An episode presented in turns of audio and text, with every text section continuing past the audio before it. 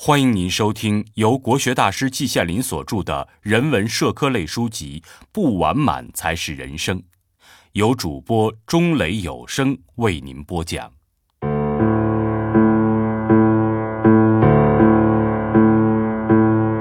恐怖主义与野蛮，写作于二零零二年六月二十一日。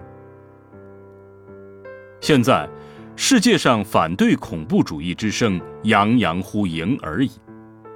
我首先声明啊，我是坚决反对恐怖主义的。恐怖主义总是与野蛮相联系的。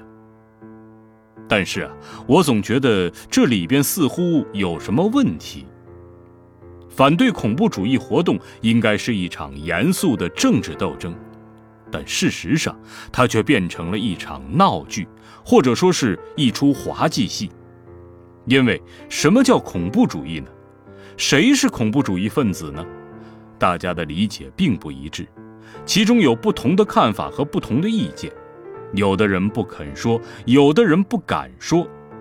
我想呀，虽然世界上绝大多数政府都宣称反对恐怖主义。但也并不是没有潜台词的，不这样也是不可能的，因为对于什么是恐怖主义，有一半是有一致看法的。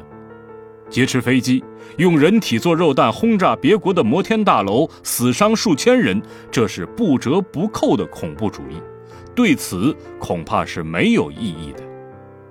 可是，右手持大棒，左手托原子弹，驻军全球，随意指责别的国家为邪恶轴心，随意派遣军队侵入别的国家，杀人当然不在话下，还自己异行于道，恬不知耻，难道这不也是恐怖主义吗？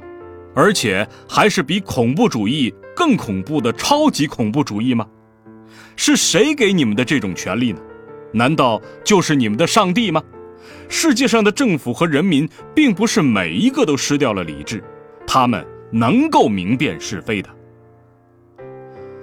我必须在这里浓墨重彩地补上几句：这个国家的人民同世界上其他的国家一样，也是有理智的，也是希望自己能过好日子，也希望别人能过好日子的。至于恐怖主义与野蛮的联系，那也是非常明显的，很容易理解的。拿活人当肉弹冲击别国的大厦，这不是野蛮又是什么呢？手托原子弹讹诈世界上其他国家的人，随意践踏别的国家，视人民为群蚁。我认为这不但是野蛮，而且是比前一个野蛮更为野蛮的野蛮。但是，我认为野蛮是有区别的。我杜撰了两个词儿：正义的野蛮与非正义的野蛮。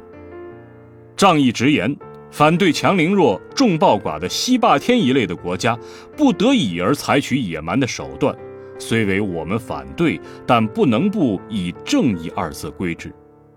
那至于手托原子弹吓唬世人的野蛮，我只能称之为非正义的野蛮了。世界。已经进入二十一世纪了，人类已经有了长时期的文明发展的历史。按理来说，野蛮的行为应该绝迹了。然而，事实上并不是这样。说句公道话，两个野蛮产生的根源是不同的。正义的野蛮是被非正义的野蛮激发出来的。我虽然坚决反对，却不能不认为情有可原。非正义的野蛮则是一无是处的，他们胡作非为，反而洋洋自得。中国的古人说“多行不义必自毙”，这是根据无数历史事实归纳出来的真理，绝对不会落空的。回头是岸，是我对那些非正义野蛮者的最后的一句忠告。季羡林，二零二零年。六月二十一日，